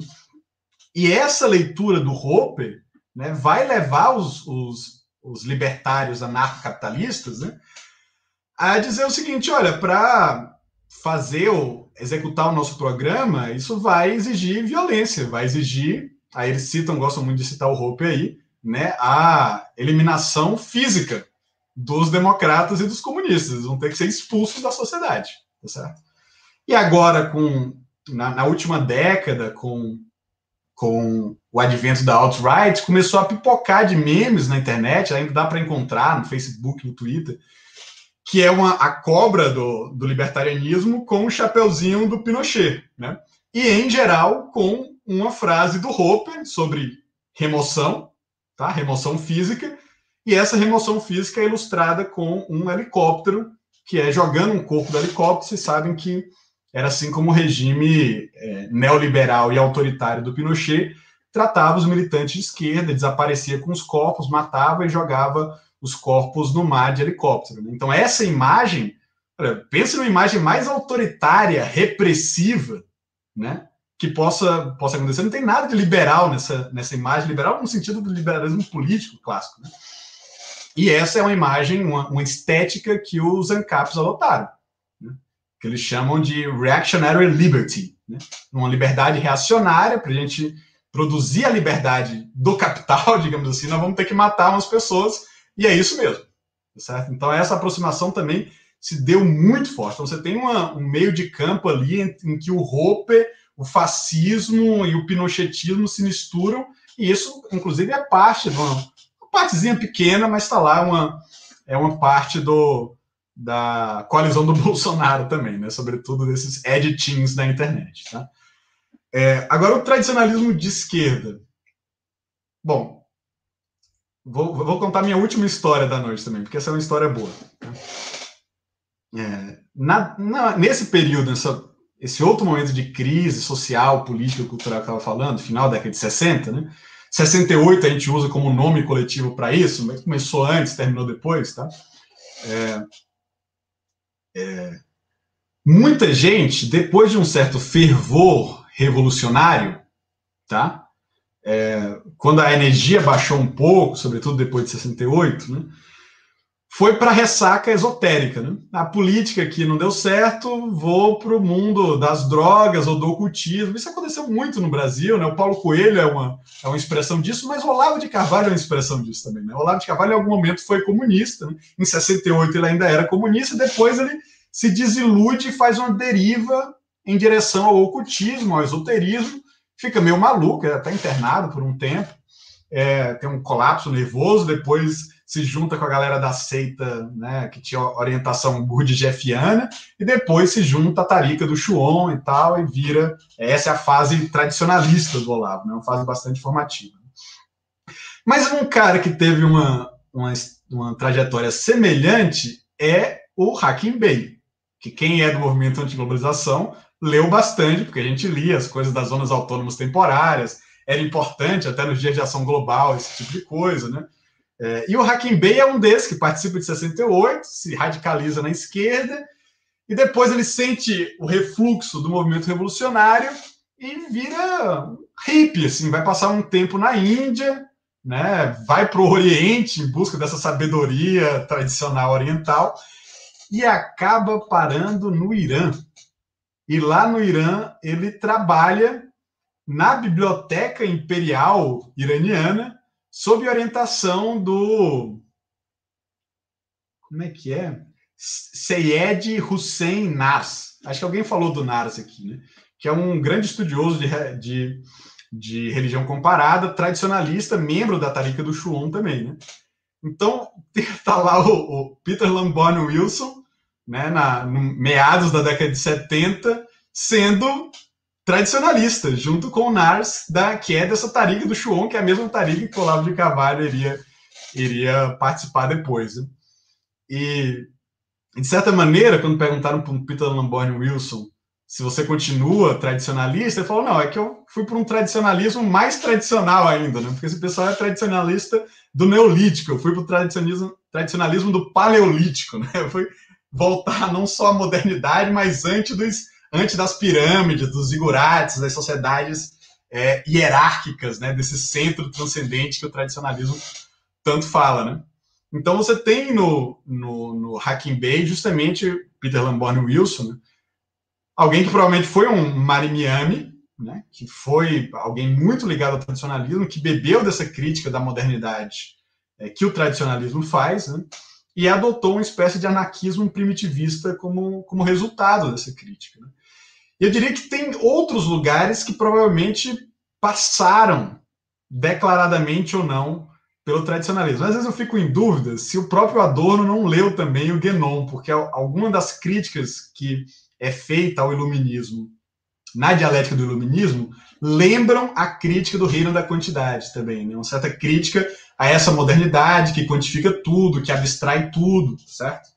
é, e que transforma tudo num, num, solo árido, tá? Perdendo, de certa forma, o espírito. Né? E acho que algumas críticas até da teoria do valor recente, né? O pessoal do Robert Kurtz, eu sinto também traços de tradicionalismo presentes ali, né? Como o iluminismo foi um erro, né? Até essa essa essa linguagem esotérico com S, esotérico com X, quem já ouviu falar do texto do Kurtz, quem já ouviu falar do texto do Guénon, sabe que essas duas coisas são, aparecem, são muito importantes nessas duas tradições. Né? São tradições muito críticas Isso, ao iluminismo. Isso aí, então, Vitor. Cria um monte de treta agora no final da tua fala aí, cria um monte de treta e confusão com um monte de gente. Mas é isso, eu acho que tem um tradicionalismo de esquerda que é um tradicionalismo que recusa é, o iluminismo, recusa a ciência moderna, porque acha que isso é abstrato, é ligado ao capitalismo e, portanto, quer retroceder em relação ao capitalismo. O pessoal vai adorar essa caracterização. é, eu vou fazer a última rodada aqui para vocês. É, o Pablo insistiu nessa, nessa pergunta, então vamos fazer aqui, né, do uh, Carapanã. A, a, questão do, do, enfraquecimento dos sindicatos, né, teria sido um elemento para essa aderência da, sei lá, do povo a, a essas ideias da nova da nova direita. Uh, ele pediu, ele sugeriu eu colar aqui numa outra pergunta. Vamos ver aqui. Onde é que tá? É que foi muito comentário que eu já me perdi. Eu só consigo gravar um por vez. Uh, o Luiz colocou: será que o Conselho de Luta de Classes ainda é operacional? É, não precisaria ser reavaliado à luz do capitalismo contemporâneo, mas só um pouquinho. Tá, do VICA, aqui, ó. Uh, depois da fragmentação neoliberal, as pessoas se identificam como trabalhadores, o que atravessa a maioria, o que seria articulável pela esquerda.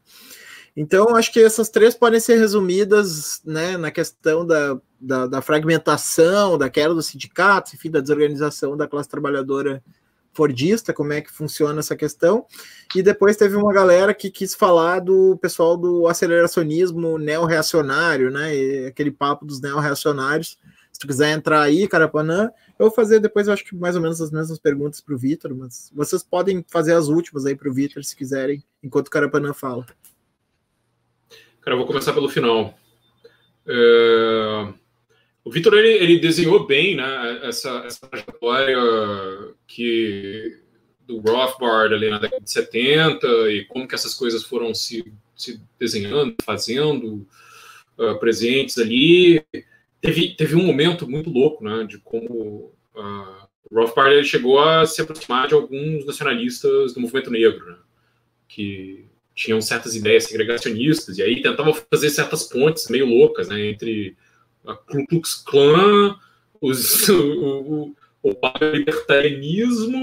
e o nacionalismo negro, assim, coisas que são doidas. Mas eu, o que eu queria dizer disso, cara, que é essa essa uh, essa capacidade de criar esses construtos, assim, sabe, tipo de criar uh, uh, essas essas conexões inter, sei lá, cara, essas interseções entre coisas que parecem absolutamente uh, incompatíveis é algo que eu acho que vem daí, do pós-68 mesmo. Assim. Esse exemplo que o Vitor deu é, é excelente, mas é um dos exemplos de milhares de coisas que a gente viu nascer ali e que a gente continua vendo nascer. Né? Tem, tem, um monte disso. Assim.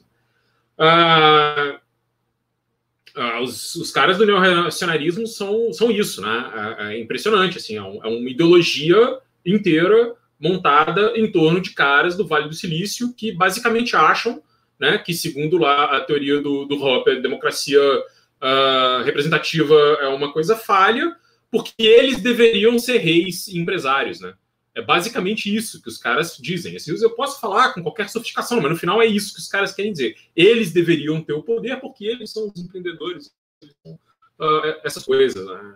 É, é impressionante como. Uh, e, e, é bom de ler, né? É engraçado. Assim, os caras. Eu não estou falando do Nick Land, não. Estou pensando mais no outro lá, no, no Moldbug. Mas é, o Nick Land, é, enfim, é craque demais e, e, falta de, de noção da vida. Uh, não sei, né? Também muda bastante essa coisa, mas essa capacidade de construir essas interseções é algo que eu acho bem interessante. Uh, eu vou deixar só uma sugestão. Tem uma revista anarquista online chamada El Coyote e tem uma série de reportagens nela uh, detalhando uh, certas estratégias que devotos de, do tradicionalismo e do Dugin usaram para infiltrar partidos de esquerda, né? No caso, principalmente o PDT. Assim. E são denúncias muito bem fundamentadas, assim, são muito bem escritas, foram escritas uh, em grande parte pela Letícia Oliveira, que é alguém que já presta atenção uh, nesse tipo de prática há, há, muito tempo, assim, e algo que é bem interessante de ver, assim, inclusive vem no loco, né, porque esses caras vão tentar fazer essas coisas através de um tensionamento. Cara, já sobre a coisa dos enfraquecimentos dos sindicatos, conceito de classes, essa fragmentação neoliberal, as pessoas se pensam como trabalhadores, eu vou pegar algo que eu li, já não sei onde, então vou fazer um, um problema, vou cometer uma injustiça com quem escreveu isso. Mas tem alguém que falou uma coisa que é genial, cara. O neoliberalismo fragmentou tudo uh, que era da esquerda, né? Uh, fragmentou toda essa, essa sindicatos, organizações de trabalhadores, detonou a igreja progressista, fez isso tudo. E, cara, uh, tudo que é organização da direita ficou intocado, né? E foi, uh, e foi meio que, inclusive, fortalecido, né? Então a gente tem um problema que eu acho que é muito mais grave do que algo de época, né? É, é isso que o Vitor falou sobre essa questão meio doida, né, do tecnicismo neoliberal e, da, e, da, e dessa coisa de sempre pegar uh, o populismo de direita e, e detonar o populismo como, e o popular junto, que eu acho que é uma coisa que está totalmente. É uma estratégia péssima. E, inclusive, cara, não acho que o Biden fez isso agora para vencer, né? Acho que foi quase que um pouco uma coisa meio, meio, meio diferente, assim, né? Mas a gente está vendo o Labour agora tomando um cacete histórico nas eleições uh, uh, britânicas depois de enterrar o corbinismo por medo de, sei lá, cara, por medo de ter Estado, por medo de ter Estado, né? Por, por essa coisa aí, né? Essa aliança esquisita ali que faz o Guardian, né? Entre um, um povo cosmopolita progressista que acha que os liberal-democratas têm algum projeto que não seja mais do mesmo, né? Então eu acho que tem algo aí que é complicado, porque eu acho que tudo que existia de alcançar a, a, as massas assim na esquerda uh, foi, foi arrebentado, cara, foi, foi detonado historicamente, assim. E continua sendo detonado, né? Porque os exemplos que a gente tinha que eram meio contra corrente, tipo o PT no Brasil, sofreu um. Cara, sofreu um massacre, né, cara? Sofreu um massacre, sofreu um desmonte, assim, sofreu um, um, um arranho, um, um ataque coordenado de todos os lados, né? É, então, bom, é, você tem uma, uma, uma coisa bem uh, interessante para se pensar que é o que, que o que, que, é o que há que se fazer aí, cara, porque uh, as formas coletivas de agregação da direita estão todas aí, né?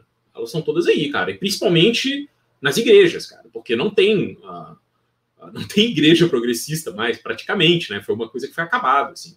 E que eu não sei como, como se volta agora, né? Ou, ou se volta, assim.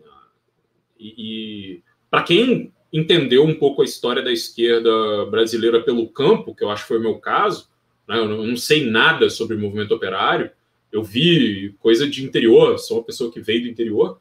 Cara, o movimento de educação de base e as igrejas, a igreja progressista fizeram tudo ali, né? Ah, e, cara, não sei uh, o, que é que entra nesse lugar, né? Como dizer um. um fazer um, um coach aqui, um amigo meu, uh, só se a gente ressuscitar a teologia da libertação com shitposting e memes. Né? Fica aí.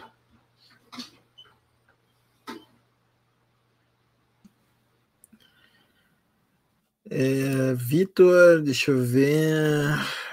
Ah, acho que vamos nas mesmas, né? Acho que são essas que. Ah, teve gente que falou aqui do, da questão britânica, então. Não, eu já, já, já vi duas aqui para ti. É... Onde é que tá o do. Alguém falou aqui da. Da questão britânica. Aqui, ó. É, outra coisa, mas os fracassos da esquerda radical na última década, Siriza, Podemos, Sanders, Corbyn, porque eles não conseguiram falar com esses segmentos. E alguém complementou aqui alguma coisa dessa questão britânica que o Carapanã mencionou.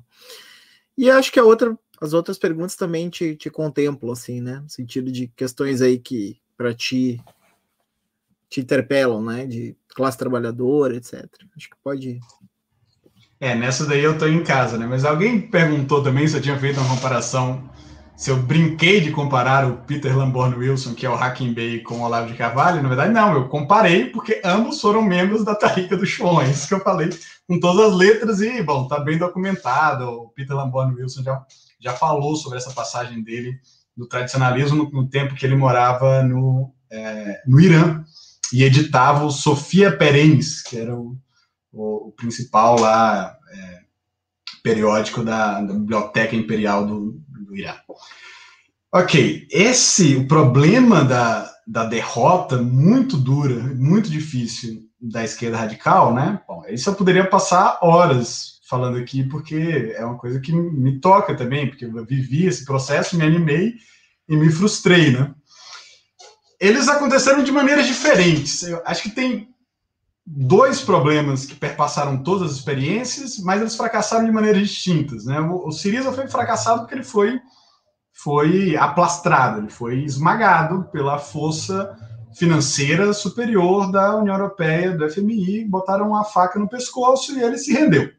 Né? Não topou tomar o, dar o salto no escuro, que seria sair da zona do euro, com a população não querendo sair do euro, mas querendo sair da austeridade. Era uma situação muito difícil o Siriza não tinha aliados em nenhum lugar, não tinha nenhum governo que tivesse alguma ligação, ele estava totalmente isolado.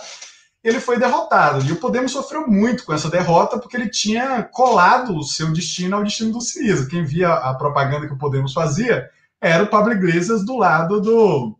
Esqueci até o nome lá do cara que se trauma a gente nem lembra mais, né? Do cara do Siriza, né? Então a derrota do Siriza foi muito forte para a derrota foi, foi muito duro para o Podemos também, né? que por um momento parecia que ia fazer o sorpasso, né? O, a passagem do PSOE, teve assim, ó, teve assim, menos de dois pontos de diferença para ganhar, era força ascendente, mas depois o sistema político tomou o susto, né? Se reorganizou e foi para foi a luta, foi para frente. Eram Cipras, exatamente. Eram duas é, formações muito frágeis que tinham crescido muito praticamente do nada. O Podemos surgiu em 2014 e um ano depois, né, já estava ganhando, sei lá, 20% das cadeiras, né, teve uma ascensão meteórica sem, sem base orgânica para isso, foram tudo no, no marketing eleitoral, né, e não um trabalho de base, no acúmulo de força ou algo do tipo. O problema do label é talvez o problema mais duro, mais difícil e mais traumático também, porque eles foram mais longe do que qualquer outra experiência. Eles tinham um partido, um partido que tinha liga, ligação com os sindicatos. Eles foram muito bem na, na, eleição de 2017. Pela primeira vez, o Labour ganhou cadeiras na eleição, ele ficou também assim de, de conquistar a maioria. E daí aconteceu algo que eu acho que é vital entender para o, o, fracasso de todas essas formações, né? que é a incapacidade de manter a coalizão entre jovens trabalhadores precários das metrópoles e a antiga classe trabalhadora fordista em decomposição, na verdade, uma boa parte dela donos de, da própria casa e aposentados, tá certo? Que tinham saudade do Fordismo e saudade do modelo anterior ao neoliberalismo. E, de certa maneira, essa saudade acaba virando a nostalgia imperial também, né? Uma nostalgia da, da grande Inglaterra, ou a nostalgia do grande Estados Unidos, né? No, um fenômeno que acontece parecido no, nos dois lados do, do lago, né? Atlântico. E isso foi muito, essa, essa nostalgia, esse ressentimento foi muito explorado, explorado bem, né? Os caras têm que têm expertise para fazer isso, né? E, e produziu uma, uma cisão geracional que nós não conseguimos dar conta dela. Né? Então, a antiga classe operária não deu credibilidade às nossas propostas, digamos assim, neo-social-democratas e preferiu um discurso mais saudosista de voltar a um certo passado idealizado. É, e talvez por algum conflito cultural, porque essa nova juventude trabalhadora é muito progressista nos costumes, né? E o, a, a, direita populista está mais alinhada com, com os valores da, da antiga classe operária fordista, né? É, mas, enfim, essa era a coalizão que o Corbyn queria montar. né, os antigos centros, digamos assim, aqueles, aqueles municípios que eram ligados às minas, às, às antigas indústrias e tal, que eram o Heartlands do, do Labour, né, onde eles tinham existiam há mais tempo, mantinham os distritos há muito tempo, eles queriam manter isso com a proposta de reversão do neoliberalismo e conquistar a juventude progressista. A juventude progressista eles, eles conquistaram, os jovens metropolitanos foram abraçaram esse novo programa. Ou a antiga classe trabalhadora não. E no, na Inglaterra por uma razão muito específica, o Brexit. Né? Em 2017, o Brexit não era uma questão, porque tinha tido referendo, todos os partidos haviam decidido é, implementar o Brexit, né? mas depois de 17, você tem uma, a, o, o, centro liberal do Partido Trabalhista né? se reaglutina sobre essa proposta de fazer uma campanha para impedir o Brexit, para reverter o Brexit. Certo? Essa campanha era popular com a juventude cosmopolita, mas era muito impopular com os antigos é, os antigos municípios, digamos assim, essa base mais antiga do Labour, né? que acabou aparecendo na, na mídia como a, a, muralha vermelha, que foi justamente a muralha vermelha que desmoronou. Né? Esses partidos, que, essas regiões, esses distritos que votaram Brexit 70%, 80%, acabaram votando ou nos conservadores, ou deixaram de votar, ficaram em casa, deixaram de votar no Labour, né? É, porque é, insatisfeitos com essa nova posição que o Labour havia estabelecido de 2017 a 2019, é, de reverter o Brexit. Mas aí é uma situação que era muito difícil. É, o que, que você que, que você poderia fazer? A maioria da base partidária defendia reverter o Brexit. E a maioria dessa juventude progressista queria a reversão do Brexit. Mas aonde eles precisavam ganhar e manter assentos eram zonas altamente favoráveis ao Brexit. Os, os conservadores se uniram numa, numa campanha pró-Brexit e conseguiram passaram por cima. Né? E essa também foi a, o fim da experiência corbinista. Né? É, agora eles continuam perdendo assentos, é isso que o Carapanã estava falando. Essa última eleição foi desastrosa para o Labour, né? E perdendo assentos justamente nessas partes do norte, no Midlands, tá certo? Que é, que estava muito insatisfeita, digamos assim, com esse liberalismo cosmopolita das metrópoles, né? e que o próprio Keir Starmer, essa a nova liderança simboliza muito isso. Né? Isso não quer dizer que não teve muitos erros de estratégia, de, de é, falta de profissionalismo, Veja que todos esses casos, as pessoas que estavam à frente dessas experiências, né, eram pessoas que estavam fazendo política de rua, de protesto há poucos anos atrás. Não tinham nenhuma experiência com dirigir uma campanha grande, nenhuma experiência em disputar eleições para ganhar. Né? Eu acho que eles até foram mais longe do que eu esperaria que eles, que eles fossem com a, a, a baixo nível de, de experiência e de acúmulo histórico. O problema é que talvez essa brecha tenha é, se fechado agora. Né? No caso da Espanha, parece que, que se fechou e Podemos só tende a recuar. Né? Então, do ponto de vista estratégico, é uma derrota terrível e talvez irreversível, e que só pode, ao meu ver, mudar o curso das coisas se tiver um novo processo de mobilização de massas. Né? Se isso vai acontecer ou não, eu não sei. Beleza, então tá. Vamos despedir aí dos, dos, convidados. Antes, lembrar de novo, né, do nosso papo na sexta-feira com o Felipe e a Andréa. Uh, Ilan e, e Zé Antônio farão as honras da casa aqui. Uh, obrigado, Carapanã. Obrigado, Vitor. Se quiserem se despedir aí do pessoal, Carapanã. Cara, eu que agradeço o convite. Uh, obrigado a quem ficou aqui até essa hora me escutando falar abobrinha, porque eu tenho certeza que o Vitor falou coisas mais pertinentes e interessantes. E é isso. Um abraço. Moisés, meu querido, eu estava com saudade de você. Para mim é sempre bom estar tá, tá aqui. Você me chamando de novo, eu venho. Prazer estar com o Carapanã novamente, né? A gente fez lá um podcast no Vira Casaca sobre o realismo capitalista, até fazer essa propaganda aí, assistam lá, quem quiser, compra, compra o realismo capitalista, ou se não quiser comprar, baixa no LibGen, que está lá para piratear também. É, mas se quiser, quiser comprar, é melhor. esse episódio aí, né? Hã? Passaram para o Felipe Neto escutar esse episódio aí para ver se ele. Sim, sim. Tem uma campanha rolando. Felipe Neto, leia realismo. Muito bom, cara. Então tá. É isso, viva, viva a modernidade proletária. Valeu, pessoal. Bah, muito legal receber vocês aí, Carapanã e Vitor. São sempre muito bem-vindos aqui. Os programas com vocês são sempre ótimos.